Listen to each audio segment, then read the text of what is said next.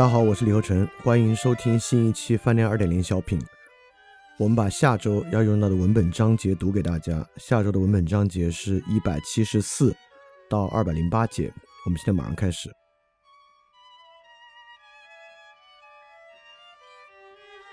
一百七十四节，问问自己，你怎样认真的画一条同已知直线相平行的线？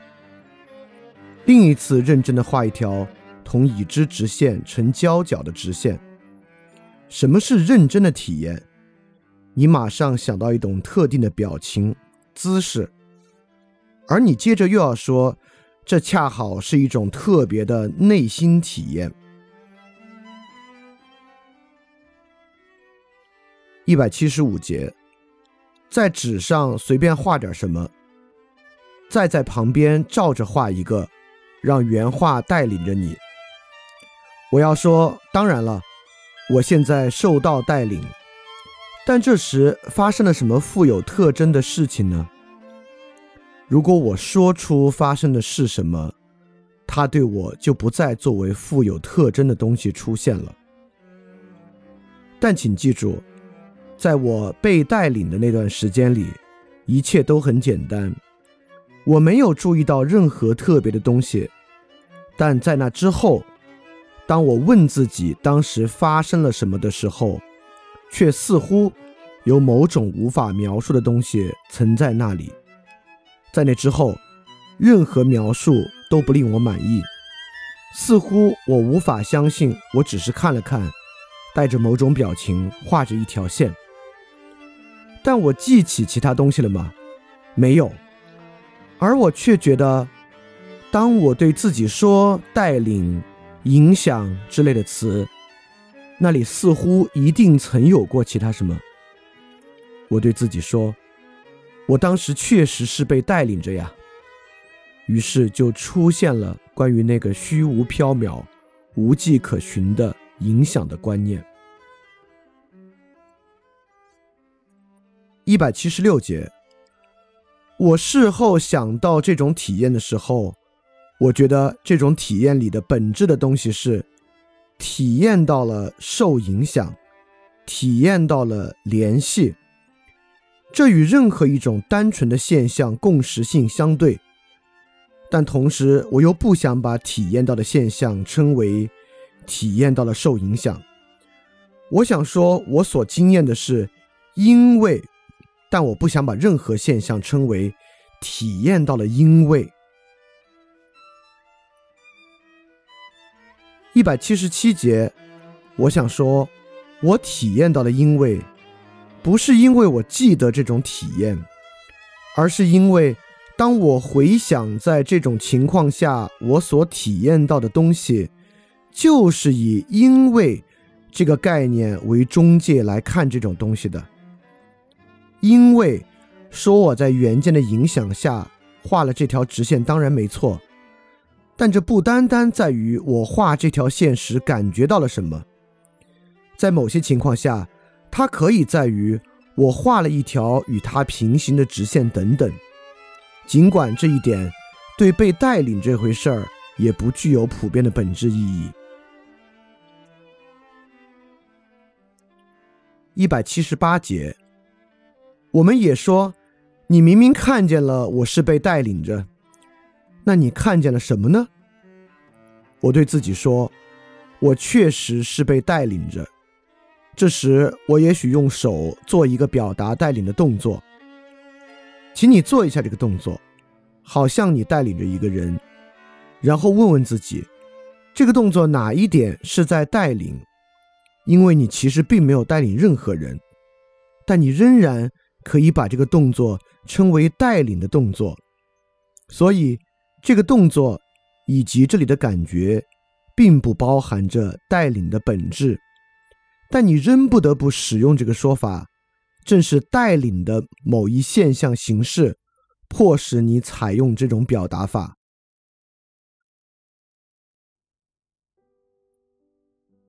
一百七十九节。我们再回到一百五十一节的例子，显然我们不会因为 B 想到了那个公式就说，他现在可以切实说，我现在知道怎样继续下去了。除非经验表明，在想到或者说出写下那个公式和实际继续那个系列之间有一种联系，显然有着这种联系。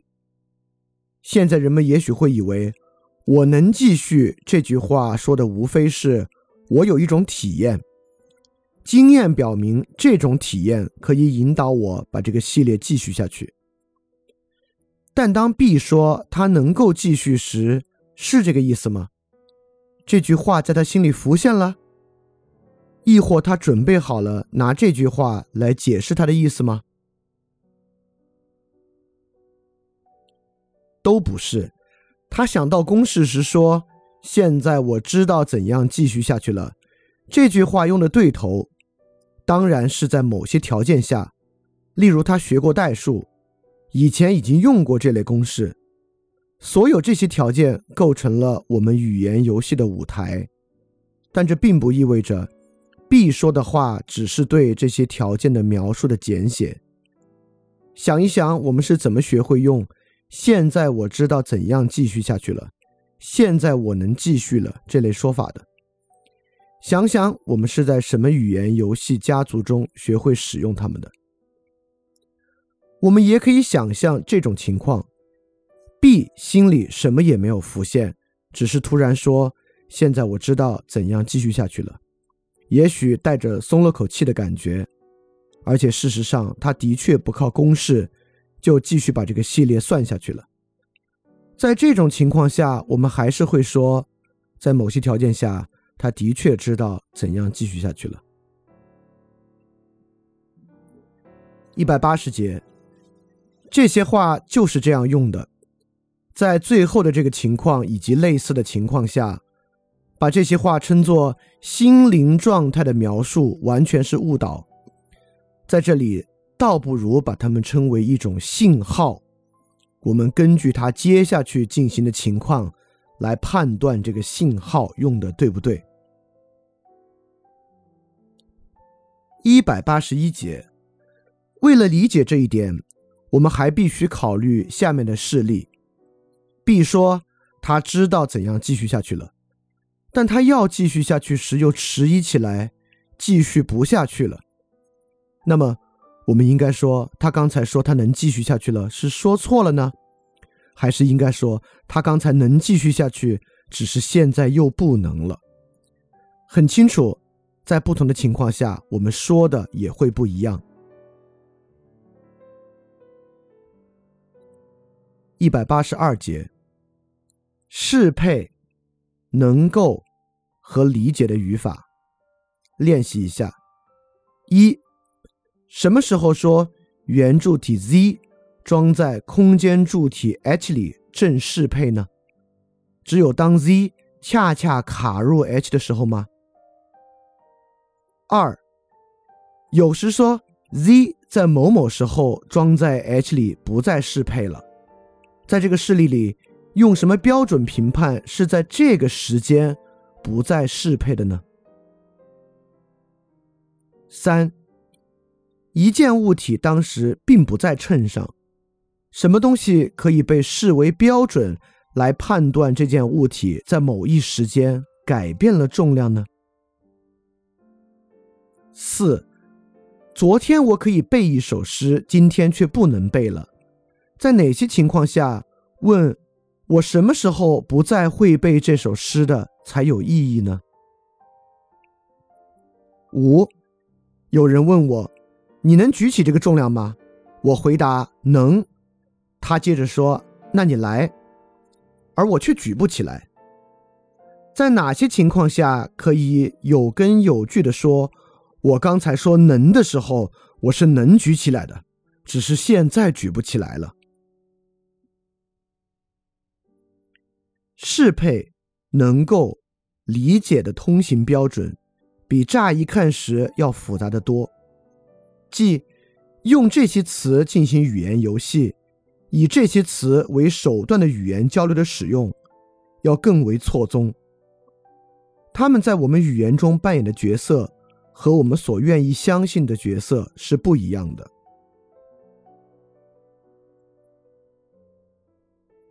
一百八十三节。然而一百五十一节的例子中现在我能继续了和现在我想起那个公式了，说的是一回事儿还是两回事儿呢？可以说，在这类情形下，两句话的意思是一样，但一般来说，这两个句子有不同的意思。我们也说，现在我能继续了，我的意思是我知道公式了。就像我们说，我能走去，我的意思是我有时间。但我们也说，我能走去，我的意思是我已经够健壮了，或者我能走去，就我的腿的情况来说是这样。这时我是拿行走的这个条件和其他条件对照而言的。但我们在这里必须留心，不要以为和这个事例的本质。相对应存在着全部条件的总和。如果这些条件都具备，他似乎就非得走去不可。一百八十四节，我想记起一个曲调，却记不起来。我忽然说：“我现在知道了，并且唱了出来。”我忽然知道的时候，情形是怎样的呢？我不可能一下子把这个曲调整个记起来了吧？你也许说，这是一种特别的感觉，好像它现在就已经在那儿了。但它是在那儿吗？假设我开始唱，却又立刻卡住了呢？但我在那一刻不可以担保我知道这个曲调吗？那么说，在某种意义上，它当时确实在那里的，但在什么意义上呢？若把它从头唱完，或在心里从头听到了尾，你当然会说这个曲调就在那里。我自然不是在否认曲调在那里这个命题也可以被给予一个完全不同的意义。例如说，这个曲调就写在我手里的一张纸上，那么他担保他知道相当于什么呢？当然，我们可以说，如果有人确信无疑的说。现在他知道这个曲调了，这时这个曲调在那一刻整个的出现在他心里，而这就是这个曲调整个出现在他心里这个说法的一个定义。一百八十五节，现在我们回到一百四十三节的例子，这个学生现在根据通常的标准来判断，掌握了奇数的数列。我们再教他写下另一些奇数系列，直到教他根据加 n 这种形式的命令写下零、n、二 n、三 n 等等形式的系列。于是根据加一的命令，他将写下奇数系列。我们做了练习，在一千以内的数里对学生的理解做了测验。现在我们让这个学生写一个系列。比方是加二，一直写到一千以上，而到了一千，他写下的是一千、一千零四、一千零八、一千零一十二。我们对他说：“瞧瞧你做的。”他不明白。我们说：“你应该加二呀，看看你是怎样开始这个系列的。”他回答说：“是啊，这不对吗？我还以为应当这样做呢。”或者假设他指着这个系列说：“可我是在用和以前一样的方式来做呀。”这时再说：“可你就看不出来吗？”一类的句子，再重复原来的解释和例子已经毫无用处了。在这种情况下，我们也许可以说，这个人通过我们的解释理解到了那样一个命令，可谓本性使然。就像我们听到加二。直加到一千，加四直加到两千，加六直到三千等等。在这个例子同下面这个例子很相像。一个人本性使然的对别人手指的姿势做出的反应，是从指尖向手腕的方向看，而不是从手腕向指尖的方向看。一百八十六节。那么，你归根到底是说，为了正确执行加恩的命令，每一步都需要新的洞见，那是直觉。为了正确执行，在某一特定点上，什么是正确的步骤？这是怎样决定的呢？正确的步骤就是同命令符合的步骤，即同当时的命令意思相符合。那么当时给出加二的命令，你的意思是他应该在一千之后写下一千零二。你当时的意思还有他应该在一千八百六十六之后写下一千八百六十八，在一万零三十四之后写下一万零三十六，等等等等。你的意思是无穷多的这类命题吗？不，我当时的意思是在每一个所写的数字后面。他应该写下隔过一个数字的第二个数字，由此自然得出了所有那些命题。但在任何一处从那个句子得出的是什么，这恰恰是问题所在。换言之，在任何一处，我们应该把什么叫做和那个句子相符合。说在每一点上都需要一种直觉，几乎还不如说。在每一点上都需要一个新的决定来的更正确些。一百八十七节，但我当时给出命令的时候，的确已经知道他应该在一千以后写下一千零二。当然，你甚至可以说你当时的确就是这个意思，只不过你不应该让“知道”和“意思”这些词的语法引入歧途。因为你的意思不是你当时想到了从一千到一千零二的步骤，即使你想到了这个步骤，你也没有想到其他的步骤。你说我当时已经知道，这大致是说，假如别人当时问我他在一千之后应该写什么数字，我会回答说一千零二。这一点我不怀疑，这同下面这个假设同类。假如他当时掉到水里，我会跳下去救他的。那么，你先前的想法又错在哪里了呢？一百八十八节，在此我首先要说，你先前的想法是命令里的那个意思，已经以自己的方式完成了所有的步骤，就仿佛你的心意靠着意味飞到面前，在你借助这样或那样的有形方式。完成那些步骤之前，已经先行完成了所有的步骤。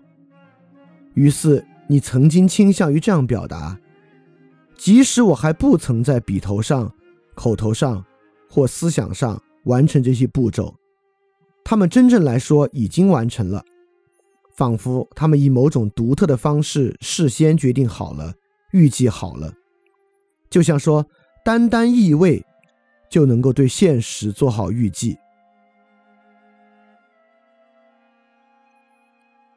一百八十九节。然而，这些步骤不是由代数公式决定的吗？这个问法也包含着一个错误。我们的确使用这些步骤是由某某公式决定的这样的表达式。我们怎样使用它的呢？我们所谈的事情也许是人们通过教育或训练，从而这样来使用 y 等于 x 平方这个公式。若把同样的数目代入 x，大家总是算出同样的 y 值。或者我们可以说，这些人经过训练得到了加三的命令，他们在同一点上都采取相同的步骤。这一点我们可以这样来表达：对于这些人来说，加三的命令完全决定了他们从一个数目到另一个数目的每一个步骤。另一方面，我们可以拿不同的种类的公式和适合于公式的不同用法相对照，然后我们把一类特定的公式称为给定的 x 值决定 y 值的公式，把另一种公式称为给定的 x 值不决定 y 值的公式。于是，公式决定 y 值就是一个关于公式形式的命题。从而，我们就必须把我写下来的这个公式决定 y 值，或这儿有一个决定 y 值的公式这类命题，同公式 y 等于 x 平方由给定的 x 决定 y 值这种命题区分开来。这样一来，那个公式是不是决定 y 值的？这个问题就等于在问：那个公式是这种公式还是那种公式？而我们要是问 y 等于 x 平方是一个由给定的 x 值决定 y 值的公式吗？不加说明就弄不懂这个问题要问的是个什么。这个问题可能是用来测验一个学生是否理解“决定”一词的用法，也可能是道数学题，要求在一个特定的系统中证明 x 只有一个平方值。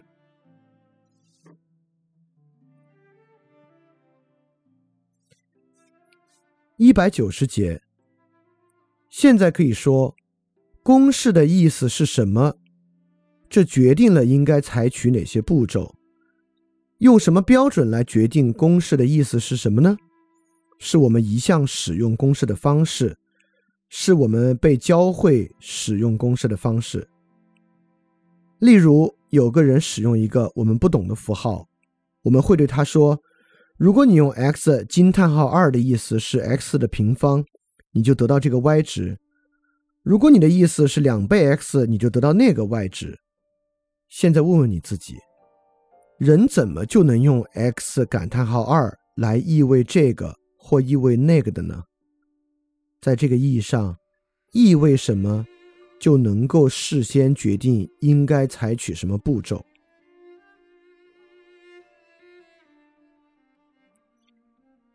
一百九十一节。我们似乎可以一下子抓住这个词的全部用法，就像抓住什么呢？就不能在某种意义上一下子抓住词的用法吗？在何种意义上做不到这一点？然而，我们似乎能在一种更直接的多的意义上一下子抓住。但你有一个说明这一点的范本吗？没有。呈现到我们面前的只是这个表达式而已，不同图画交叉的结果。一百九十二节，你没有这个超级事实的范本，却被引诱去使用一个超级表达式。一百九十三节，机器之为其作用方式的象征。机器，我首先可以说，似乎从一开始就在自身中包含着它的作用方式。这是什么意思呢？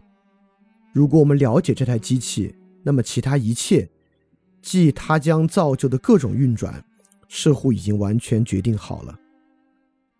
我们这样说，似乎这些零件只能以这种方式，而不会以其他方式运转。怎么会这样呢？难道我们忘了它们可能弯曲、断裂、融化等等了吗？是的，在许多情况中，我们根本不考虑这些。我们把一台机器或者一台机器的图纸用来当做一种特定运动的象征。例如，我们把这样一张图纸给某个人，同时就认为他能从中推导出各个零部件的运转情况。机器似乎从一开始就在自身中包含着它的作用方式，是说，我们倾向于把机器未来的运转确定性比作已经放好在抽屉里的东西的那种确定性。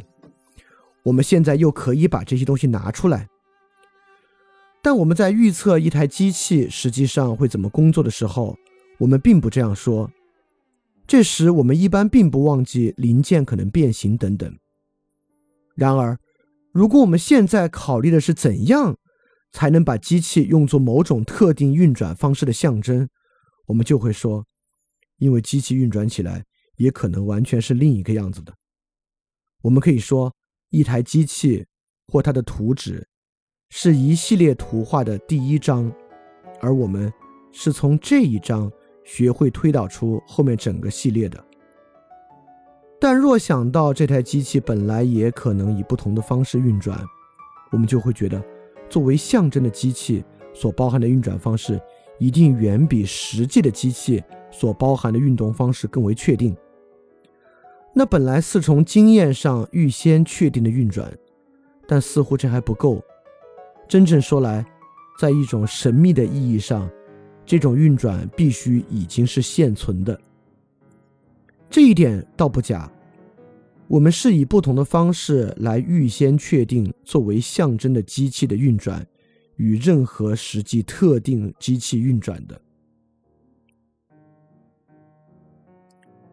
一百九十四节，人们什么时候会认为机器反正已经以某种神秘的方式包含着它的运转了？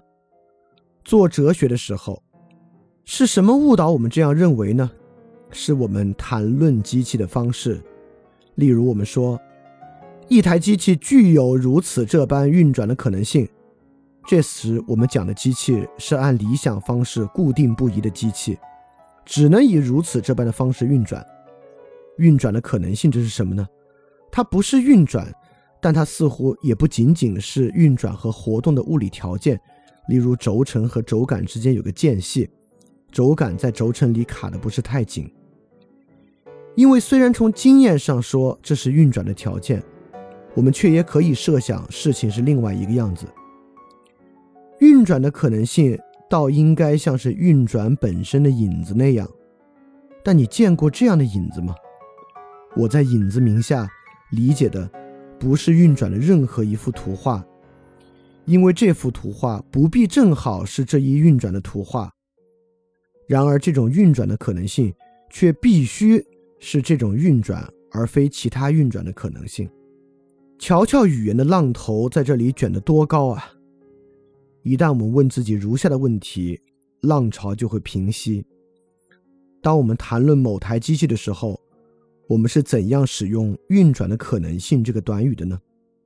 然而，那些古怪的想法是从哪儿来的呢？好，我现在用一幅运转的图画向你显示运转的可能性。所以，可能性是某种和实在相像的东西。我们说它还不在运转，但它已经有可能运转起来。所以，可能性是某种非常接近实现的东西。虽然我们可以怀疑如此这般的物理条件是否使得这样一种运转成为可能，但我们从不争论这是这种或那种运转的可能性。所以，运转的可能性同运转本身处于一种独特的关系之中。这种关系比图画和实物的关系更紧密，因为可以怀疑一幅图画是这件实物还是那件实物的图画。我们说，经验会告诉我们这是否给了轴感这种运转的可能性，但我们不说经验会告诉我们这是不是这样一种运转的可能性。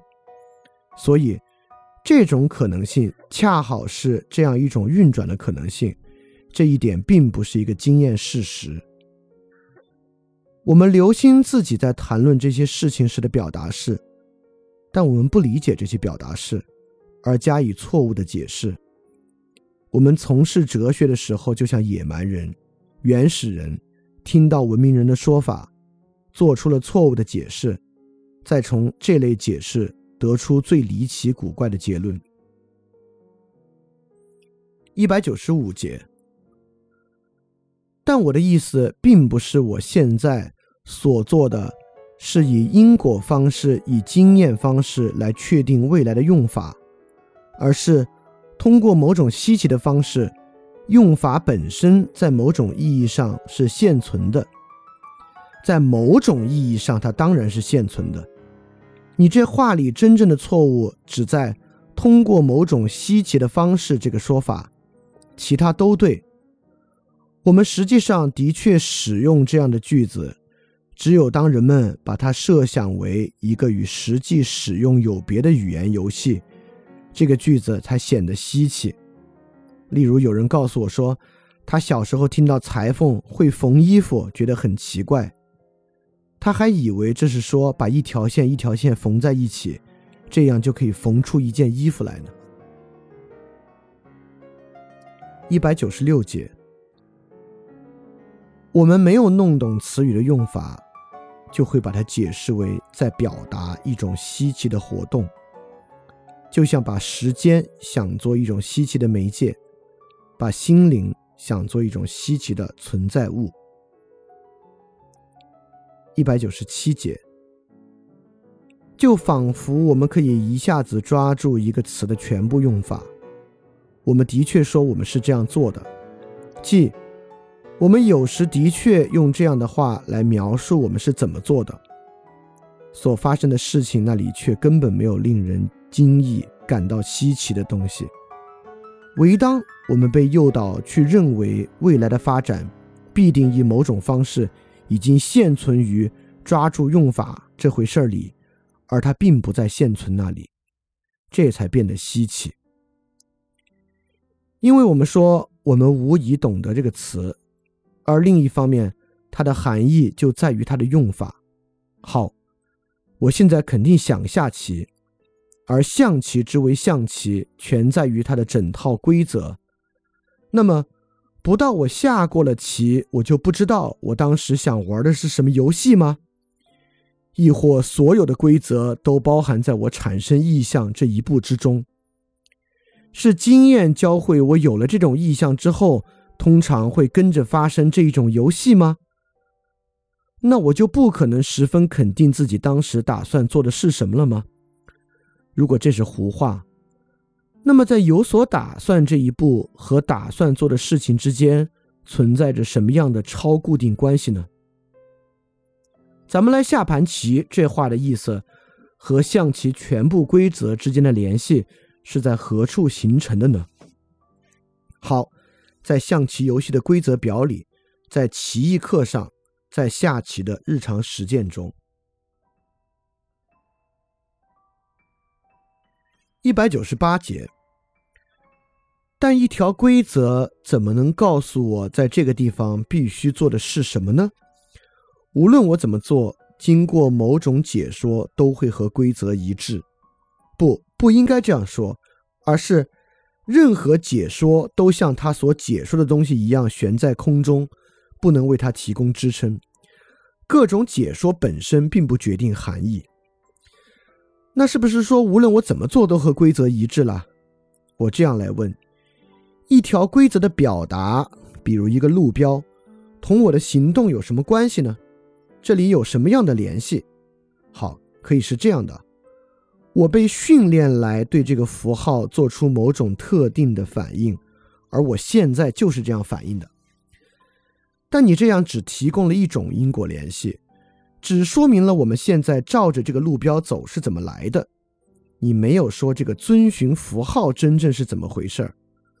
不然，我也已经提出了，唯当存在着一种稳定的用法，一种习俗。才说得上一个人依照路标走。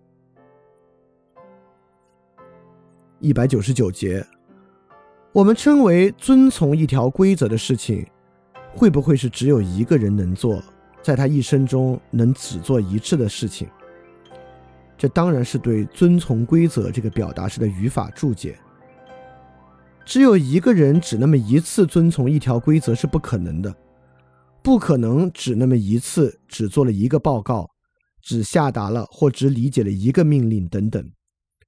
遵从一条规则，做一个报道，下达一个命令，下一盘棋，这些都是习惯。理解一个句子就是说，理解一种语言；理解一种语言就是说，掌握一种技术。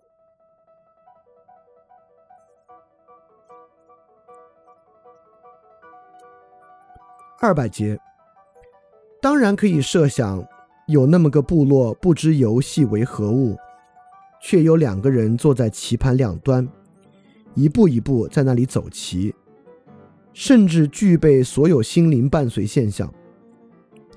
我们假如看见了，我们会说他们在下棋。但请你现在设想，根据某些规则，把下棋转换为一系列。我们通常不会和游戏联系在一起的行动，例如转化为尖叫和跺脚。那两个人现在不是按照我们所见的形式下棋，而是叫啊跺啊。不过，根据适当的规则，这些活动是可以转换为一盘棋的。我们现在还愿意说他们在玩一种游戏吗？又有什么道理那样去说呢？二百零一节，我们刚才的悖论是这样的：一条规则不能确定任何行动方式，因为我们可以使任何一种行动方式和这条规则相符合。刚才的回答是：要是可以使任何行动和规则相符合，那么也就可以使它和规则相矛盾，于是无所谓符合，也无所谓矛盾了。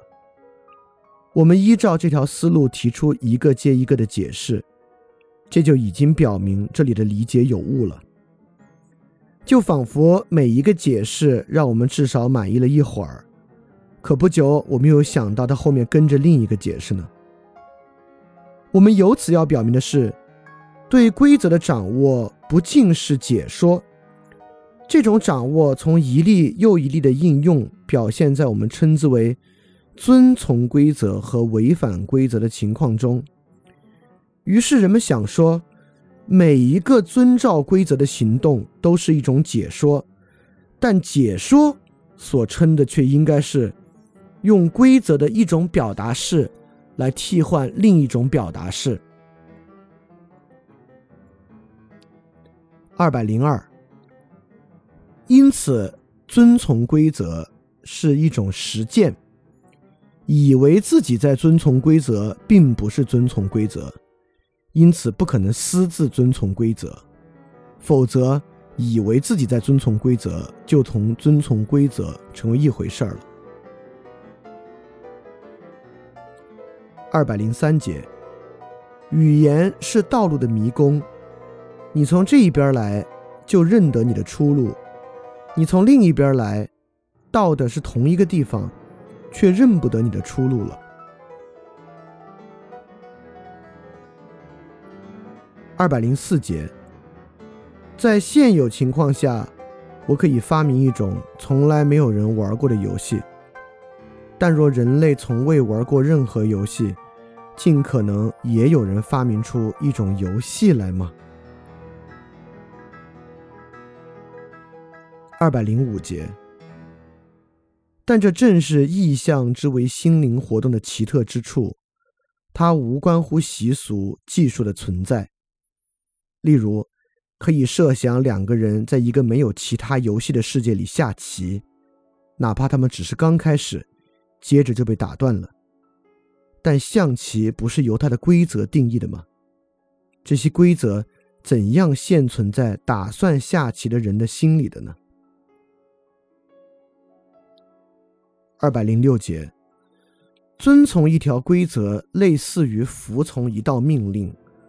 我们通过训练学会服从命令，以一种特定的方式对命令做出反应。但若一个人这样，另一个人那样对命令和训练做出反应，那该怎么办？谁是对的呢？设想你来到一个陌生的国度进行考察，完全不通那里的语言。在什么情况下你会说那里的人在下达命令、理解命令、服从命令、抗拒命令等等呢？共同的人类行为方式，是我们借以对自己解释一种未知语言的参照系。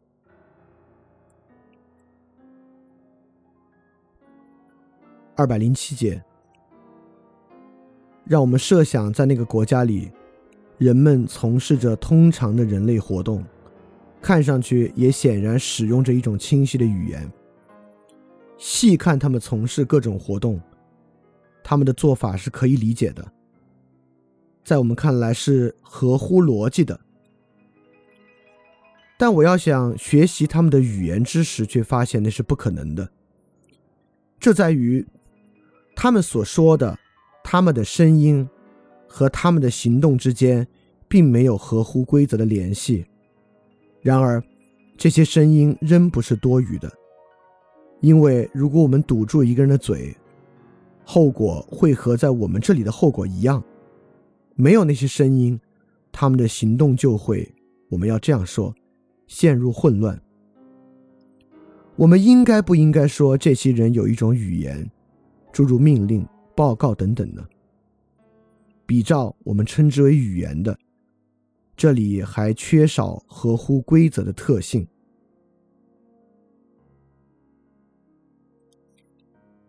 二百零八节。那么我是在用合乎规则来解释什么叫命令，什么叫规则喽？我又怎样对某人解释合乎规则、一致、一样的含义呢？对一个只会讲法语的人，我会用相应的法语语词解释这些词汇；但对一个还不具备这些概念的人，我会通过例子或通过练习来教他使用这些词。这时我教给他的东西，并不比我自己知道的少。教他的时候，我就会只给他看一样的颜色。一样的长度，一样的形状，就会让他指出这类东西，做出这类东西等等。我会指导他，让他在听到相应的命令后，照原样把某些装饰图案继续画下去，也指导他把一些级数展开，例如把一个点、两个点、三个点这样展开为四个点、五个点、六个点。我示范，他跟着我的样子做。我通过同意、反对、期待、鼓励等各样的表现形式来影响他。我让他做下去，让他停下来，等等。设想你目睹这样一场教学，这里没有哪个词是用那个词本身去解释的，没有什么逻辑循环，连以此类推，以此类推，以至无穷。这些表达式也是用这种教学法来解释的，在种种方法中，也可以包括使用某些姿势，意味着就这样做下去，或以此类推的姿势所起的作用，相当于用手指着一个东西或一个地点所起的作用。我们应该把作为省略记号的等等和不是省略记号的等等加以区别，以此类推，以至无穷，就不是省略记号。我们写不出派的所有位数，这并不像数学家有时认为的那样是人类的一种缺陷。有时所教的东西限于已经给出的例子，这种教学不同于举一反三这类教学。